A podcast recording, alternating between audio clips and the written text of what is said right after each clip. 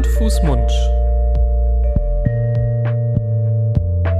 Der Podcast über Kinder- und Jugendmedizin.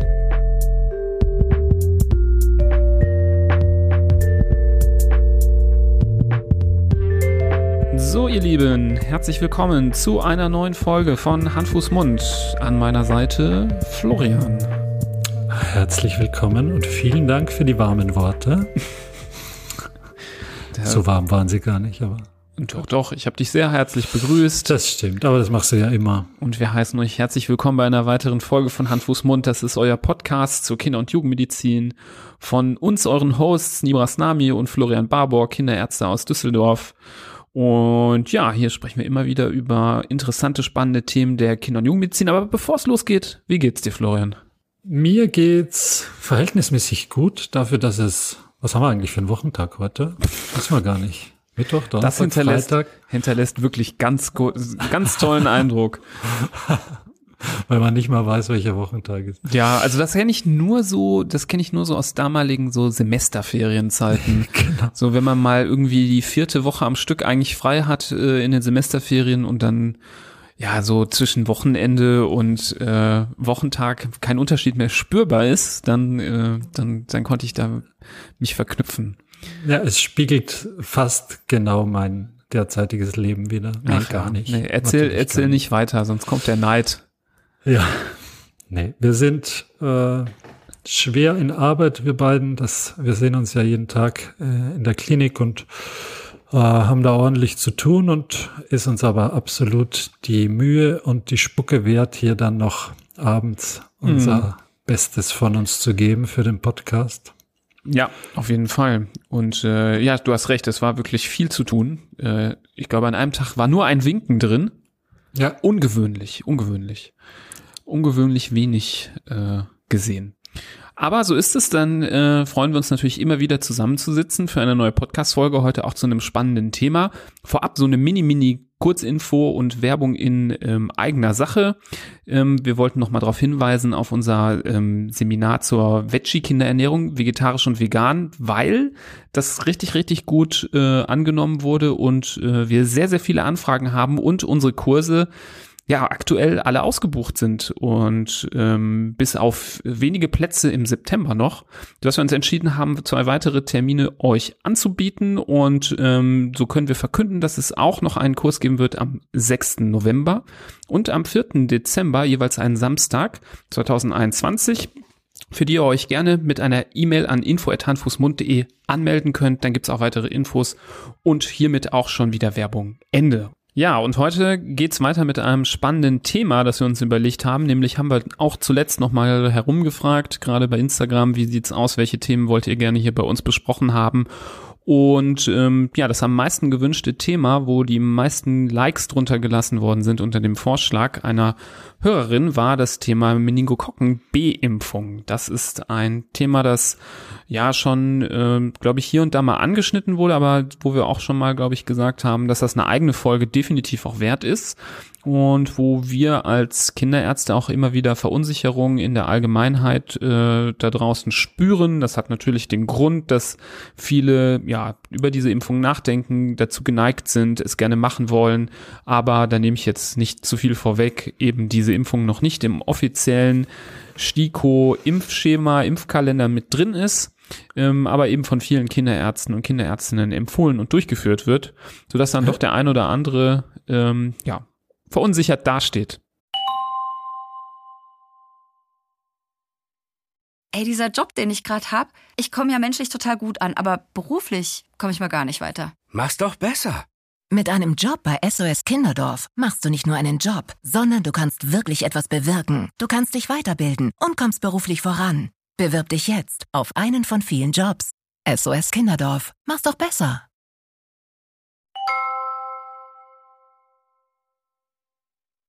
Hättest du das gedacht, dass das so häufig gewünscht wird? Ja, das hätte ich schon gedacht. Das ähm, wurde halt auch oft quasi per, wenn wir mal eine Nachricht bekommen haben, dann wurde oft nach diesem Thema gefragt, muss man sagen.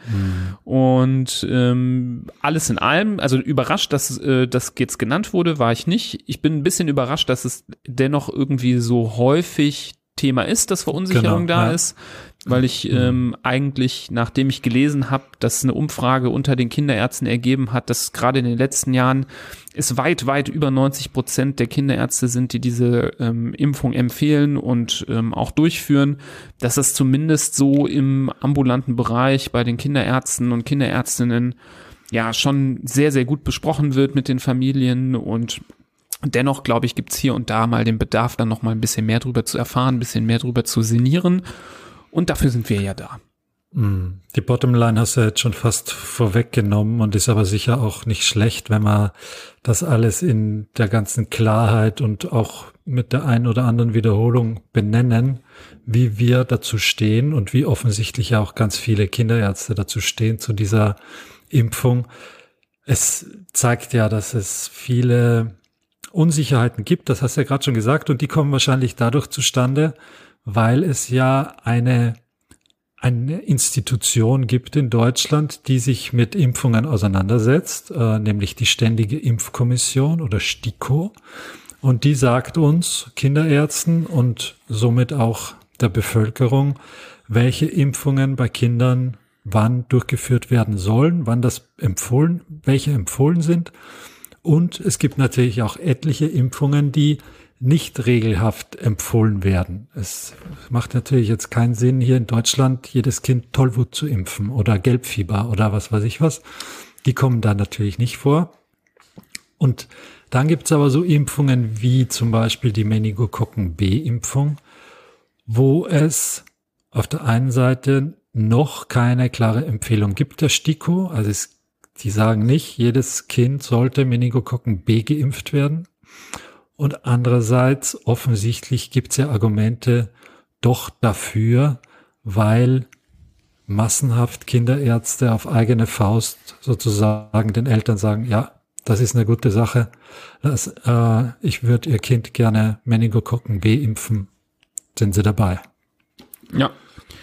Genau, also deswegen ähm, ist es ähm, dem, also total verwirrend, äh, kann ich das schon, also kann ich auch schon nachvollziehen, dass viele Eltern das so empfinden und gerade wenn man weiß, dass Meningokokken C ja regelhaft schon geimpft werden, dann fragt man sich zu Recht, ja, äh, wieso eigentlich nicht B? Ähm, Genau, dann geht es darum, was ist der Unterschied und dann muss man schon wieder hier äh, irgendwie die Fachinformationen, Fachzeitschriften durchackern Mm, mm. und pff, das ist aufwendig, da weiß man auch nicht, ist man immer an der richtigen Stelle, aber wir sind die richtige Stelle. Wir sind die richtige Stelle und deswegen würde ich gerne echt anfangen mit der Frage nochmal, was sind eigentlich Meningokokken? Wenn man überhaupt sich so den Kopf zerbricht über diese Impfung, muss sie sein, muss sie nicht sein, kann man da vielleicht nochmal genauer drauf eingehen. Verschiedene Impfungen decken ja verschiedene Erregertypen auch ab. Wir impfen manche Sachen gegen Viren und manche Impfungen sind gegen Bakterien und bei den Meningokokken, da handelt es sich um Bakterien. Ähm, wer es genau wissen will, ähm, das sind sogenannte Diplokokken. Und ähm, ja, diese, diese Meningokokken, die sind, ähm, sagen wir mal, nicht ganz selten. Die gibt es relativ häufig. Ungefähr 10 Prozent der Bevölkerung in Mitteleuropa trägt diese Bakterien sogar ganz normal im Rahmen der Nasenrachenflora mit sich herum, ohne dadurch jetzt krank zu werden. Also es gibt so eine gewisse Belastung einfach in der äh, normalen Bevölkerung. Und was macht jetzt diese Meningokokken so besonders als Bakterien? Diese Bakterien haben eine Kapsel um ihre Zelle herum quasi sich gebildet aus Zuckerketten und diese Kapsel schützt sie ziemlich gut gegen ähm, angreifende Abwehrzellen. Das ist schon mal so eine Tücke dieser Bakterien und ähm, das macht die schon mal, ja, sagen wir mal, relativ aggressiv. Die kann man dann äh, oder kann der Körper nicht so leicht abwehren. Und je nachdem, wie diese Kapsel zusammengesetzt ist, spricht man halt von verschiedenen Stämmen oder Serogruppen von diesen Meningokokken. Und da gibt es verschiedene, die werden alphabetisch sortiert ähm, und eben diese Gruppe, Serogruppe C, da gibt es schon eine empfohlene Impfung, die in Deutschland regelhaft durchgeführt wird. Im, im ersten Lebensjahr beginnt ab dem zweiten Lebensmonat. Und diese Serogruppe C ist auch so nach dem, was so Daten und Studien zeigen, mit die aggressivste Form. Es ist aber tatsächlich mitnichten die häufigste Form, denn die häufigste Form, ähm, das ist die Serogruppe E, über die wir jetzt hier sprechen, deren Impfung zwar zur Verfügung steht, deren Impfung aber deutlich später erst ähm, ja, entdeckt, entwickelt wurde als die Serogruppe C, so dass ähm, da auch so ein bisschen die zeitliche Entwicklung da ein bisschen was damit zu tun hat, dass das jetzt sich so entwickelt hat, dass man C impft im Kalender und B noch nicht. Und was man auch wissen muss, je nachdem, in welchem Land man lebt oder wo man sich aufhält auf der Welt, gibt es auch verschiedene Schwerpunkte. In anderen Ländern sind andere Serogruppen äh, häufiger. Ähm, es gibt zum Beispiel in äh, Nordamerika und ich meine auch in ähm, Afrika relativ viel Serogruppe A zum Beispiel, die jetzt hier in Deutschland nicht so ganz äh, weit vorne ist, aber auch sehr selten vorkommen kann.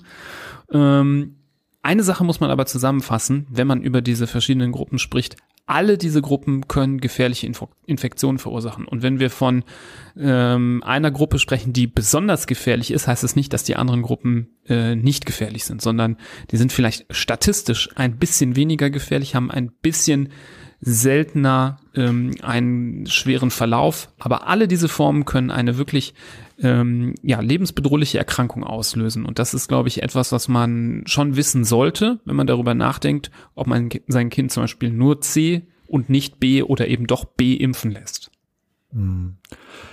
Ja, ein bisschen weniger gefährlich ist trotzdem gefährlich. Das ähm, ist so die Punchline davon, von dem, was du gerade gesagt hast. Ähm, ich finde so ein bisschen widersprüchlich oder counterintuitiv, wie man es im Englischen sagt, äh, dass die B-Stämme die häufigsten sind in Deutschland und genau gegen die äh, ist die Impfung nicht regelhaft empfohlen. Da würde man ja eigentlich denken, okay, die sind äh, anteilsmäßig so gering, dann braucht man auch nicht impfen, aber mit 60 Prozent sind sie die, die am häufigsten vorkommen von allen.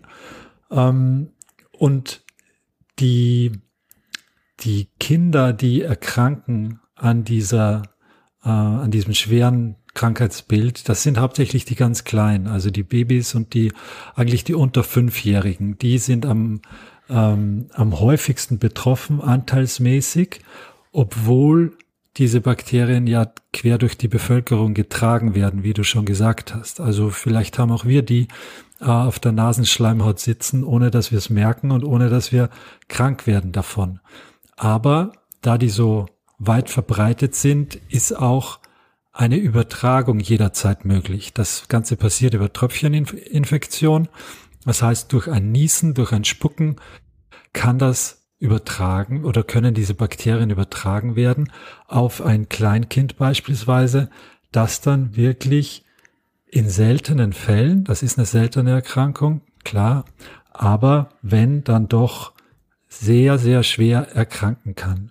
Und diese, dieses Krankheitsbild ist innerhalb von wenigen Stunden lebensbedrohlich.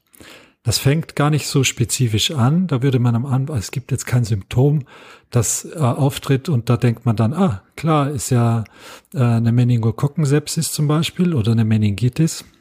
Meningitis schon, aber jetzt nicht von dem äh, einen Stamm speziell, sondern das sind eher so schwere, unspezifische Krankheitszeichen, die man da die man da sieht. Und später kommen dann Hauteinblutungen dazu oder eben die Zeichen einer Hirnhautentzündung. Und wenn man nur den leisen Verdacht hat, dass es äh, sich um so eine Erkrankung handeln könnte, dann muss man sofort ins Krankenhaus und dann muss unmittelbar die Diagnostik eingeleitet werden und sobald wie möglich natürlich auch die Therapie. Mhm.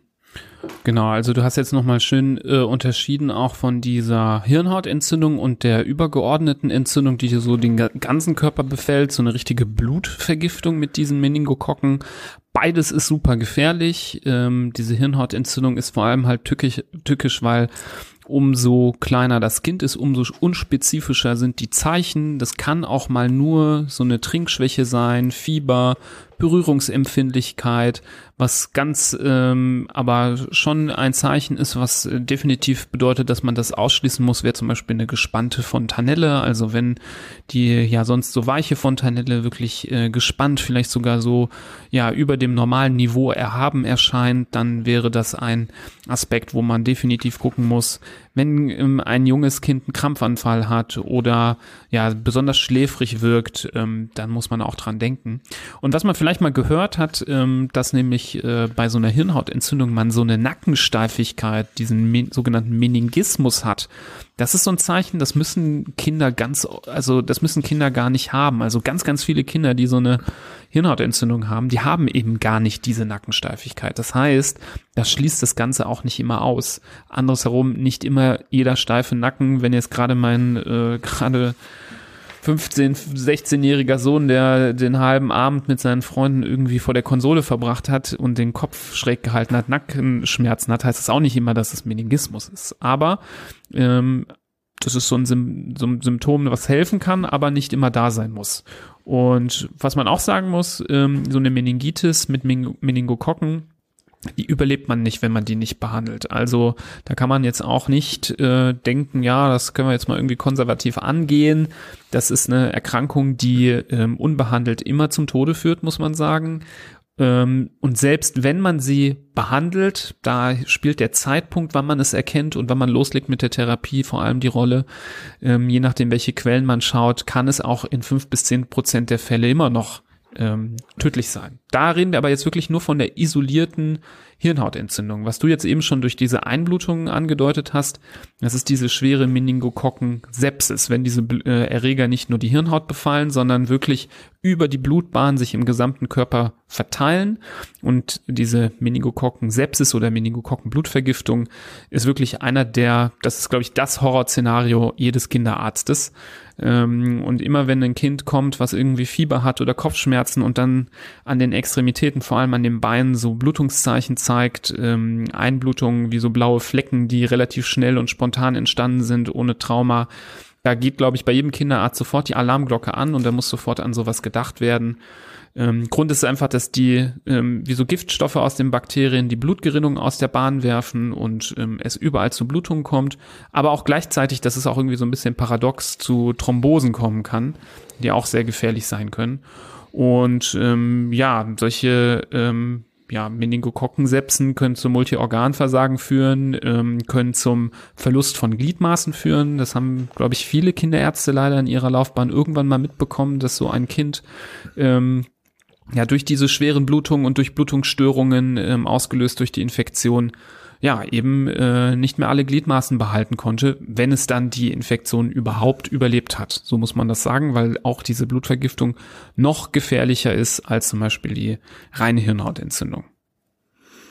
Ja, auch mir tut sich da mit Grauen ähm, der eine oder andere Fall auf aus der Vergangenheit, wo ich das auch als behandelnder Arzt miterleben musste. Das, wie du sagst, das haben fast alle von uns schon mal erlebt. Das sind ganz schreckliche äh, Vorkommnisse, ganz schreckliche Schicksale. Und umso mehr muss man hier ganz vehement die Impfung gegen diese Bakterien und gegen das Auftreten dieser Erkrankung betonen, verteidigen, äh, forcieren, was auch immer.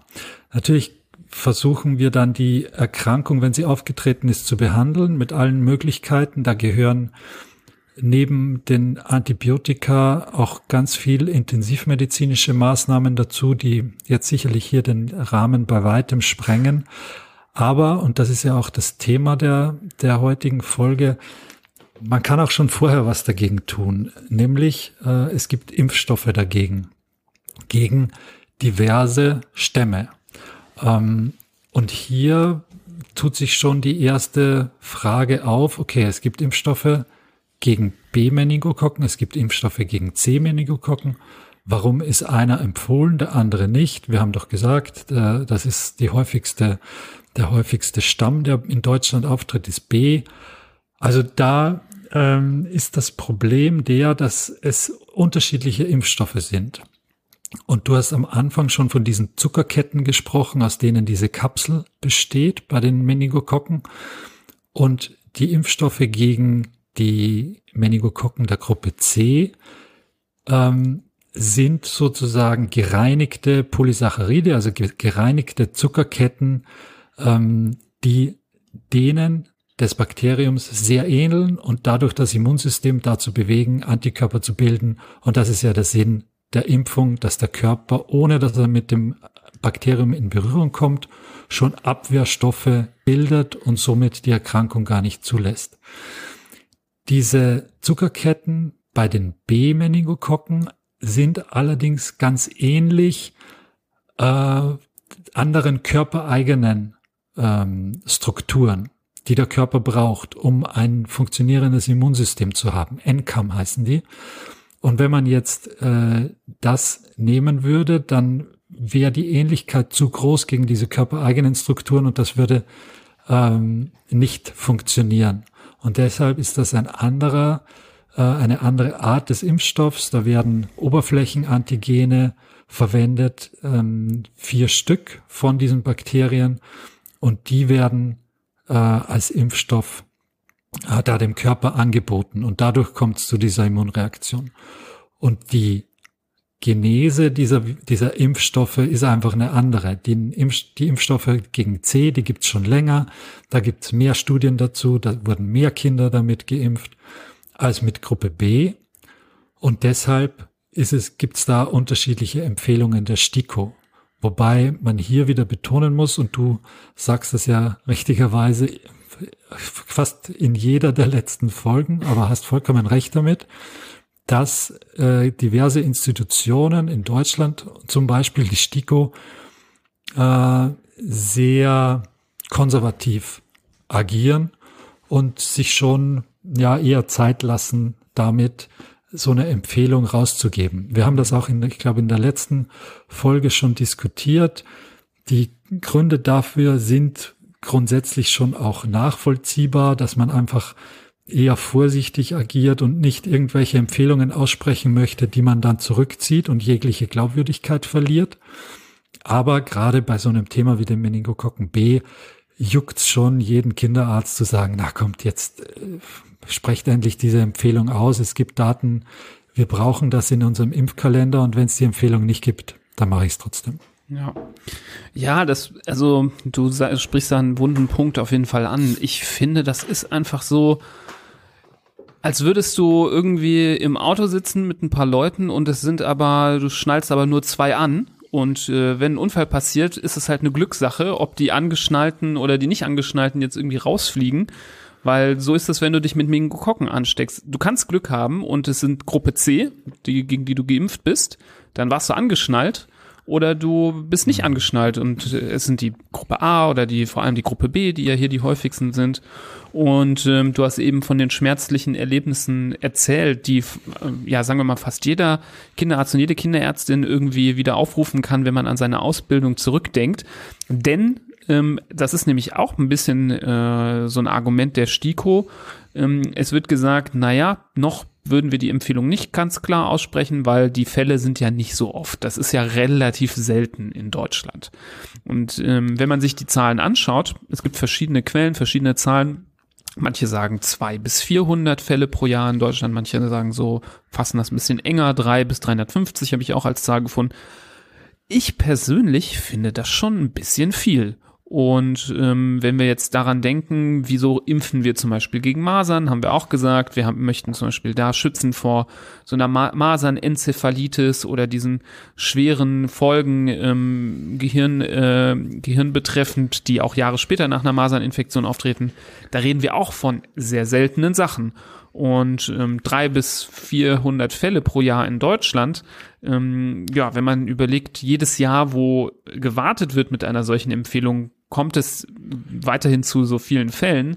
Nicht, dass mit Einführung der Impfung die Zahl auf Null geht, so ist das nicht. Aber dennoch ist zu erwarten, wie bei vielen anderen Impfungen, dass die Zahl schon ähm, möglicherweise auch äh, weiter zurückgehen könnte. Und ja, wie hoch wäre die Zahl eigentlich, wenn nicht in letzter Zeit ähm, so viele Kinderärzte nicht auch schon ähm, impfen würden? Also es ist schon eine interessante Frage aus meiner Sicht.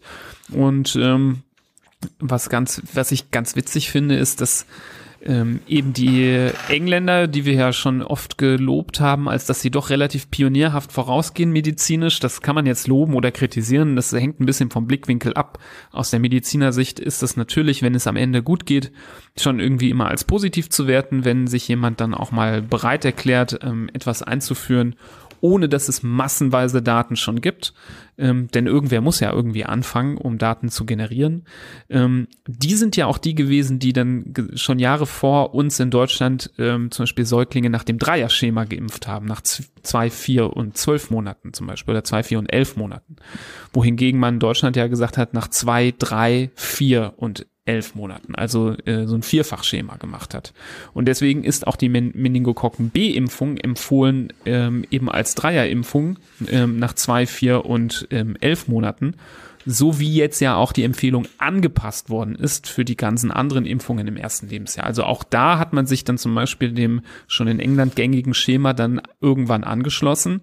Und so denke ich aber auch, dass es nicht ewig lange dauert, bis ja, dann doch die STIKO diese ähm, Empfehlung aussprechen kann ähm, für alle Kinder. Es gibt ja Kinder, die, ähm, da gibt, gilt die Empfehlung schon. Es gibt ja eine eingeschränkte Empfehlung für die Impfung schon für Kinder, ähm, die einen Immundefekt zum Beispiel haben oder andere Gründe ähm, haben, um ähm, ja anfällig zu sein für Meningokokken, zum Beispiel wenn sie keine funktionsfähige Milz mehr be äh, besitzen dann würde man ähm, auch bei der STIKO eine Empfehlung für solche Kinder finden aber die gänzliche, die steht noch in Anführungsstrichen aus. Ich, ich glaube an das noch. Ich glaube, dass das schon noch irgendwann sicher kommen wird.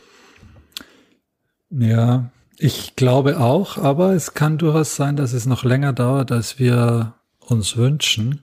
Also die STIKO, die ist da ja auch transparent. Die sagt ja auch, warum sie das nicht empfiehlt oder noch nicht empfiehlt. Es gibt da regelmäßig so ähm, Schriftwerke dazu, für die Meningokokken B-Impfung ist das zum Beispiel, das nennt sich immer epidemiologisches Bulletin. Ähm, das letzte ist aus 2018. Das ist auch auf der Seite des Robert Koch Instituts abrufbar. Da kann sich jeder, kann sich jeder diese, was sind das, 20 Seiten fast ansehen und durchlesen und kann versuchen nachzuvollziehen, warum die STIKO jetzt diese Empfehlung nicht abgegeben hat.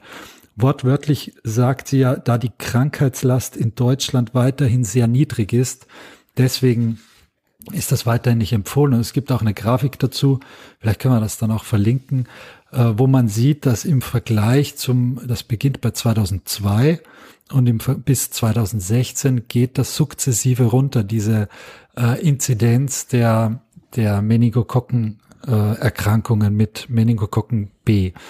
Ähm, was mich jetzt dazu bringt zu sagen, es wird wohl noch länger dauern, ich würde mal mutmaßen, dass auch die Meningokokken B-Erkrankungen sowie alle anderen ähm, Tröpfcheninfektionen außer Corona in den letzten eineinhalb Jahren drastisch zurückgegangen sind, weil jeder mit so einem Mundschutz rumläuft, weil die Hygienemaßnahmen natürlich äh, dementsprechend schärfer sind, weil es weniger Kontakte gibt. Und ich, es würde mich sehr wundern. Ich würde eigentlich fast mein, ähm, na, vieles drauf verwetten, dass auch diese Meningokokken B-Erkrankungen rasant zurückgegangen sind, was wiederum jetzt auch kein äh, Druckargument für die STIKO ist zu sagen, ja, jetzt müssen wir die Impfung aber zulassen. Was sein kann, ist, dass es mehr Daten gibt in der Zwischenzeit.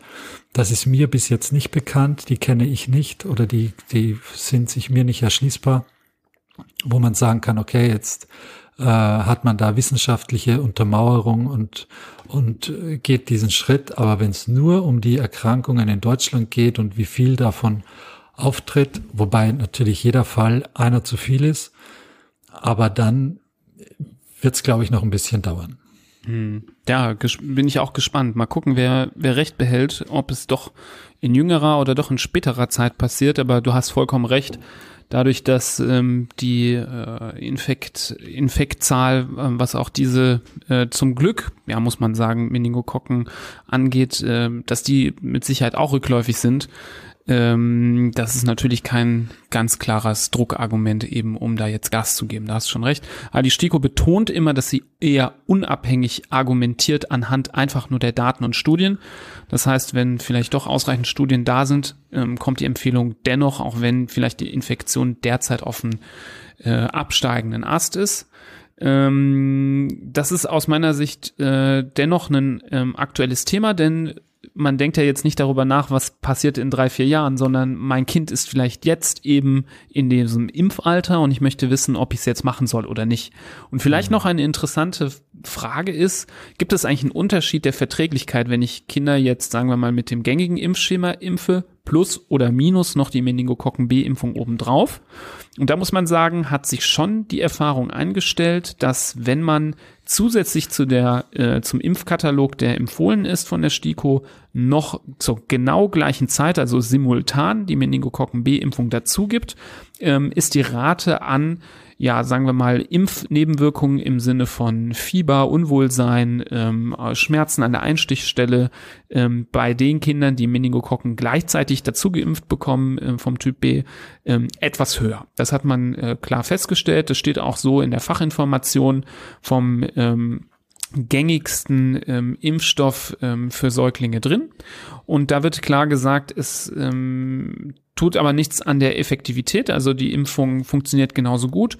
Wenn man aber den Kindern, sagen wir mal, diese ähm, etwas heftigere Impfreaktion ersparen möchte, kann man die auch trennen. Also man muss dann nicht alles mit zwei, alles mit vier und alles mit elf bis zwölf Monaten geben, sondern man kann sagen, ähm, man lässt Abstände. So könnte man zum Beispiel überlegen, man gibt die Sechsfachimpfung und Co. zum Beispiel mit zwei Monaten, die Meningokokken B-Impfung mit drei Monaten, dann macht man mit der Sechsfach wieder weiter mit vier Monaten und die Meningokokken B mit fünf Monaten. Also so vier Wochen zwischen den Sachen äh, zu lassen, ist, denke ich, ähm, ein vernünftiger Abstand. Und auch da, ähm, so steht es auch in der Empfehlung, ähm, in der Fachinfo drin, tut es keinen ähm, Abbruch dem Impferfolg. Ähm, wobei in der Fachinfo auch kein klarer Abstand drin steht zu den anderen Impfungen, aber ich würde sagen, von zwei bis vier Wochen äh, kann man da ausgehen, dass das ein sinnvoller Abstand ist. Ja, das Klingt meiner Meinung nach nach einer runden Sache. Genau. Vielleicht reden wir noch ein, über einen Aspekt, den ich jetzt hier noch äh, nennen wollte.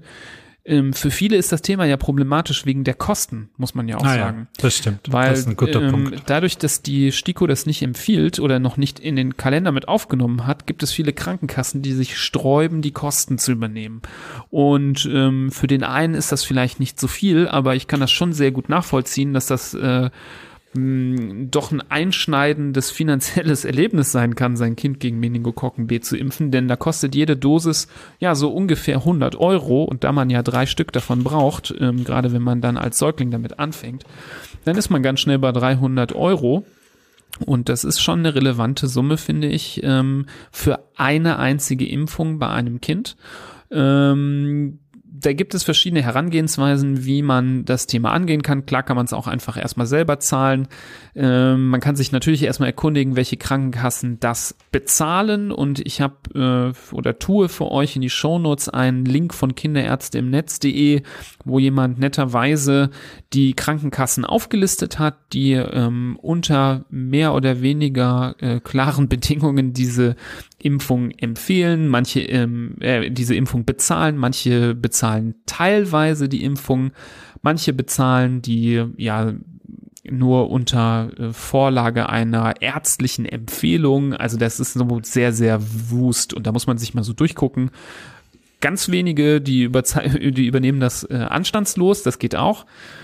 Ich persönlich würde, glaube ich, bei meiner Versicherung, wenn ich mich das fragen würde, einfach mal anrufen und sagen, so, ich würde das echt gerne machen. Und für mich ist das ein Kriterium, man muss ja manchmal auch pokern, wenn es um so Verträge geht, dass man sagt, ja, also ich würde das zum äh, Kriterium machen, ob ich bei ihrer Versicherung bleibe, ja oder nein. Ich weiß hm. es nicht. Also ich würde das so einfach so mal ausprobieren. Ich habe aus persönlichen äh, Erfahrungen schon mal ähm, Erfolg gehabt, indem ich das so gemacht habe, dass ich gesagt habe, ganz ehrlich, es gibt sehr, sehr viele Versicherungen. Ähm, ihre ist nicht die einzige und ähm, ich hätte gerne die Kosten für diese und jene Leistung erstattet, ähm, weil die aus meiner Sicht gerechtfertigt war. Ich zahle da anstandslos meine Beiträge und habe da als junger Mensch bisher wenig von Gebrauch gemacht. Da dachte ich, da kann ich da auch mal was verlangen. Und so hat das dann auch funktioniert. Und ähm, so denke ich, kann man es auch mal versuchen, weil so eine Krankenkasse wird sich das schon überlegen, ähm, ob sie äh, ja die Kundschaft äh, ziehen lässt wegen 300 Euro Euro, ja oder nein? Also zumindest einmal probieren, äh, sollte man es einmal mit seiner Krankenkasse sprechen. Und ähm, ich bin sicher, dass nicht jeder äh, damit Erfolg haben wird. Da würden mich auch mal Erfahrungsberichte interessieren, die ihr uns mal schicken könnt, ähm, wie das bei euch so gelaufen ist. Vielleicht hat einer auch einen Tipp von der Krankenkasse, die hier nicht auf dieser Liste steht, wo das auch einwandfrei geklappt hat. Ähm, deswegen ähm, ein sehr, sehr interessanter Aspekt und ähm, den man berücksichtigen kann. Am Ende des Tages muss man aber sagen, ganz klar, Geld sollte natürlich nicht der entscheidende Faktor sein, ob man sein Kind schützt oder nicht. Wenn man da jetzt wirklich vollkommen von überzeugt ist, sollte man irgendwie versuchen, einen Weg zu finden. Ich weiß, dass es vielleicht auch manchmal schwer sein kann. Vielleicht kann man auch noch mal die Eltern fragen, also die eigenen Eltern beziehungsweise die Großeltern, ob sie da nicht noch auch sich beteiligen wollen. Also vielleicht gibt es da Möglichkeiten, noch irgendwie zu überlegen, wie man das stemmen kann, wenn es für einen schwierig ist. Ähm, am Ende des Tages kann vielleicht der ein oder andere dann auch äh, darin den Grund sehen, die Krankenkasse zu wechseln. Das kann man ja auch manchmal aushandeln, dass man den Wechsel dann vollzieht, wenn das übernommen wird. Also irgendwie, glaube ich, gibt's immer einen Weg. Aber wenn man sich's leisten kann, ähm, kann man es natürlich auch einfach äh, aus eigener Tasche finanzieren, wenn es nicht anders geht. Also eine Möglichkeit, außer der Krankenkasse die Pistole auf die Brust zu setzen, was sicherlich mh, adäquat und angebracht ist, was wahrscheinlich einfach nur dazu führt, dass es die, dass, dass die Angelegenheit zum nächsthöheren Hierarchie, zur nächsthöheren Hierarchieebene gebracht wird. Weil wenn ich sage, zahlt die Krankenkasse diese Impfung und der erste Mitarbeiter sagt, nö, machen wir nicht.